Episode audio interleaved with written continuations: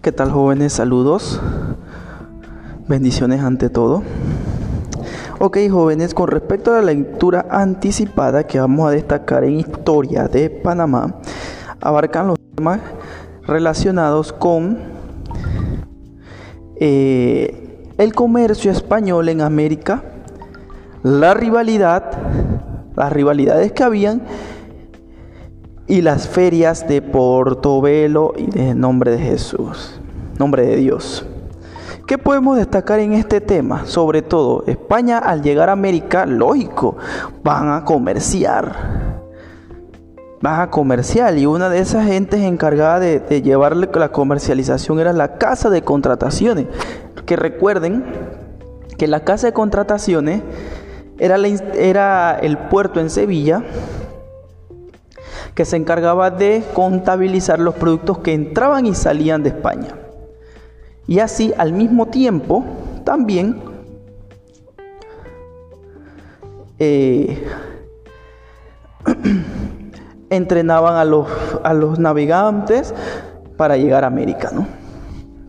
Otro punto esencial eran los productos que se intercambiaba España y América.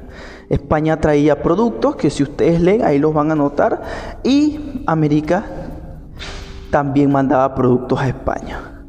Así viceversa y contrario, oro, plata, comida, arroz, tabaco, tantos productos ahí que había. Muy bien.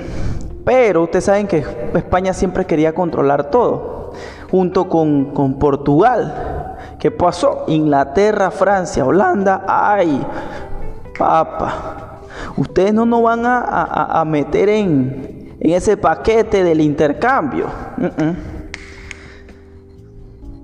Vamos a destruir sus barcos, vamos a robarles, vamos a asaltarles. Por eso crearon lo que fueron los corsarios. Los corsarios eran navegantes o era un título que le otorgaba Francia, eh, Inglaterra Holanda puede ser, pero sobre todo Inglaterra al navegante o, al capitán del barco una patente de corso que era enviado por Inglaterra a asaltar los barcos o los puertos españoles. Asimismo Holanda, asimismo Francia. Entonces, de ahí a todo ese contrabando, esos asaltos que habían, contrabando en el sentido de, de robar los productos y revenderlos, o sea, ellos ganaban surgió la piratería de ladrones, el robo, los filibusteros, los bucaneros. Los bucaneros eran los que contrabandeaban y revendían productos, vendían carne ilegal, no pagaban impuestos. Los filibusteros atacaban también puertos, casi igual que los piratas, pero eran cercanos.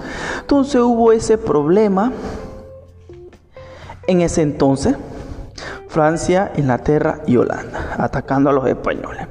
Pero también en ese preciso momento, Panamá tenía su, momento bueno en Portobelo y nombre de, nombre de, Dios.